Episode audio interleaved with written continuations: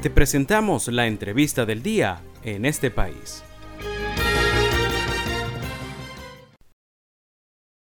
Ya tengo al hilo telefónico a nuestra siguiente invitada. Se trata de Adriángela Álvarez. Ella es investigadora de Funda Redes. Te saluda José Cheo Noguera. Muy buenas tardes, Adriángela. Gracias por atendernos.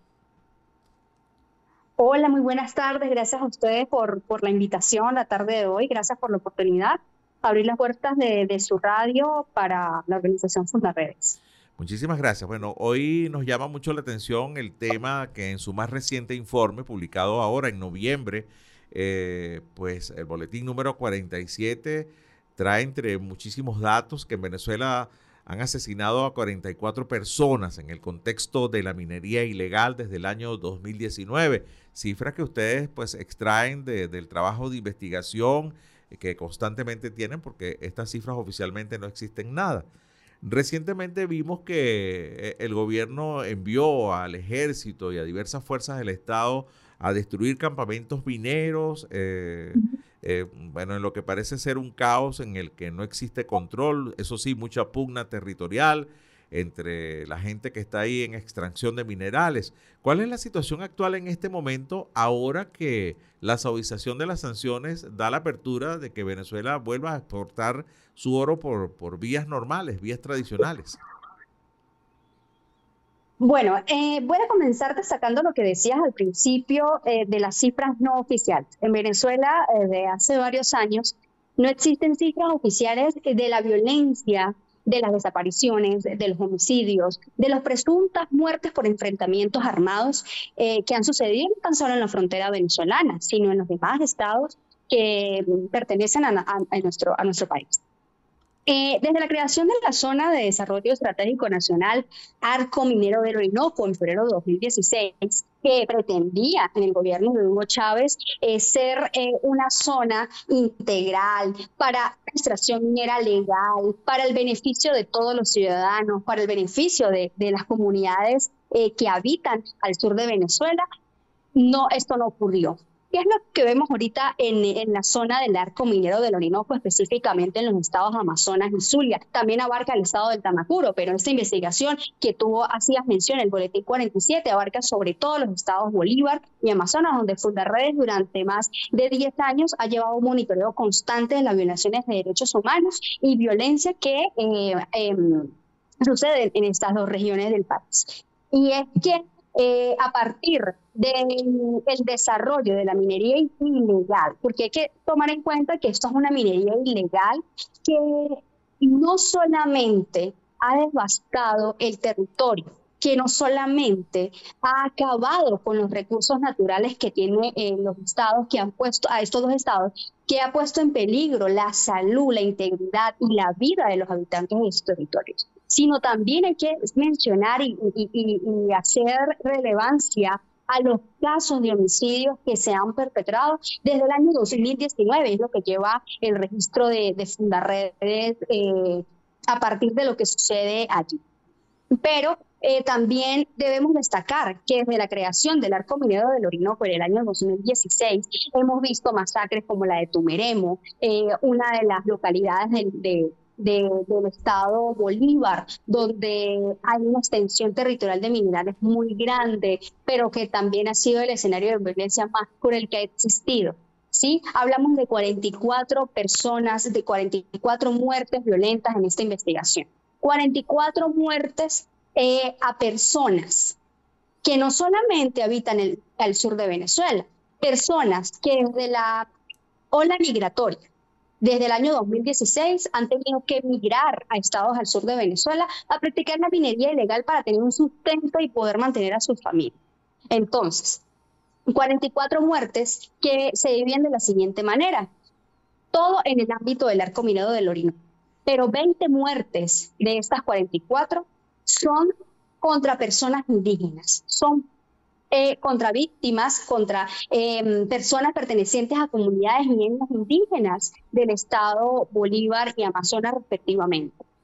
Estas personas, como lo dije anteriormente, dedicadas incluso a la minería ilegal para tener un sustento eh, con que mantener a su familia, para tener eh, capacidad de ejercer alguna labor, pero lamentablemente también debemos decir que el arco minero del Orinoco pues está invadido por grupos armados irregulares que tienen aproximadamente más de 13 años. Grupos armados irregulares como la guerrilla del LN, sindicatos que estén tomados este territorio. Pero también hago mención a lo que me decías sobre las operaciones militares que hayan, eh, han existido y efectivamente eh, han existido y además han dejado vulneraciones a los derechos humanos.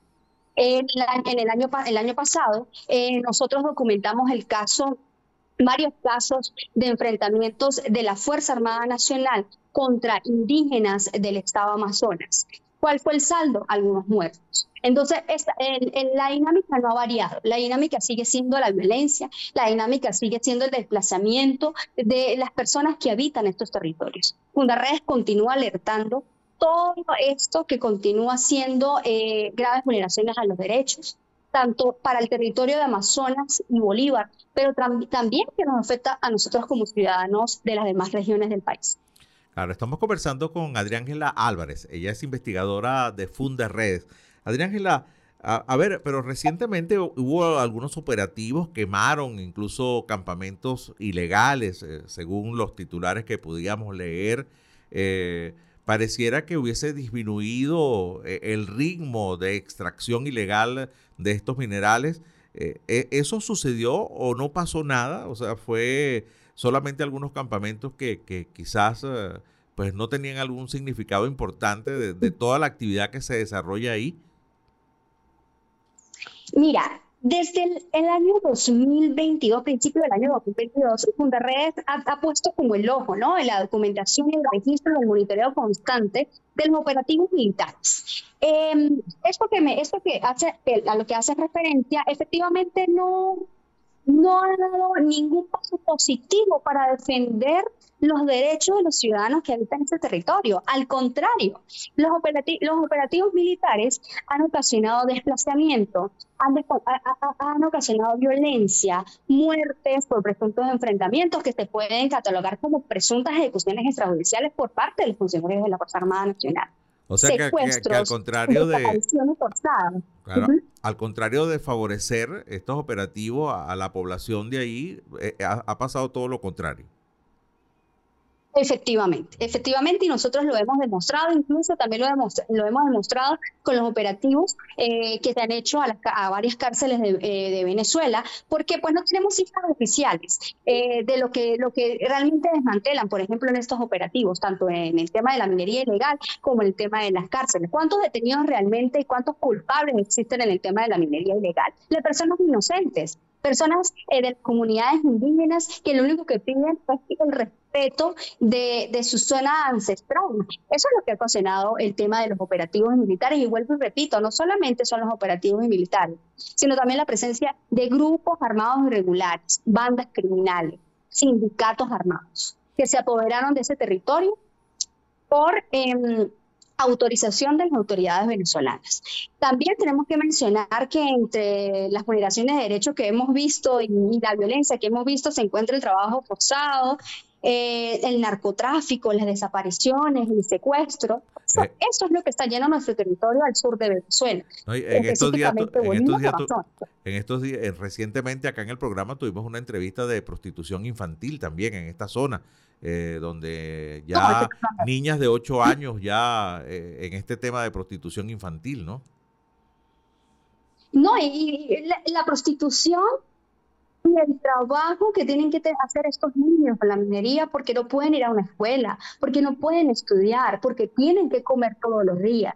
Es lamentable y es importante a las personas que nos escuchan a esta hora en tu programa que la gente mm, eh, lea nuestro material de trabajo, eh, nos siga en nuestras redes sociales para que vean la situación real que viven las personas al sur de Venezuela, porque nosotros también monitoreamos otros estados del país, la frontera del país, pero cada realidad es diferente. Pero la realidad que vive estos dos estados es una realidad alarmante, es una realidad que nos preocupa a diario los niños, los grupos vulnerables como los niños, niñas, adolescentes, como nuestras comunidades indígenas que están desprotegidas por el Estado venezolano, no solamente en, en Bolívar, en Amazonas, en Tamacuro, también lo vemos en el Estado Sur. cómo nuestras comunidades indígenas no tienen la oportunidad de, de, obtener un, un, estudio digno, una educación de calidad, una, una alimentación que pueda suplir sus necesidades sino al contrario, hemos visto cómo muchos grupos armados regulares los han arropado a sus filas para cometer eh, pues, las, los graves delitos que ellos cometen, pero también lo han introducido al trabajo de la minería ilegal.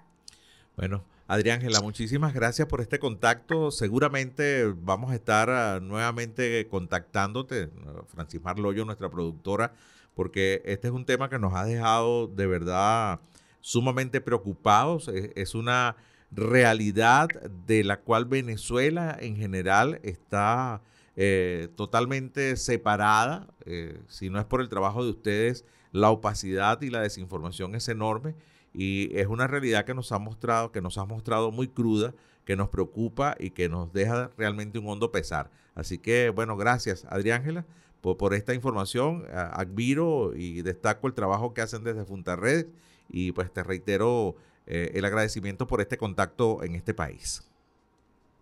No, muchas gracias a ti por la oportunidad y por dar a conocer eh, todas las informaciones que nosotros seguimos realizando eh, con la intención de buscar justicia para todas las víctimas.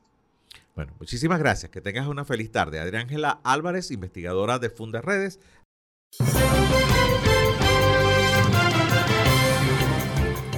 Esto fue la entrevista del día en este país. Para conocer más el programa, síguenos en nuestras cuentas en redes sociales. Estamos en Twitter e Instagram como arroba en este país radio y visita nuestra página web www.enestepais.info.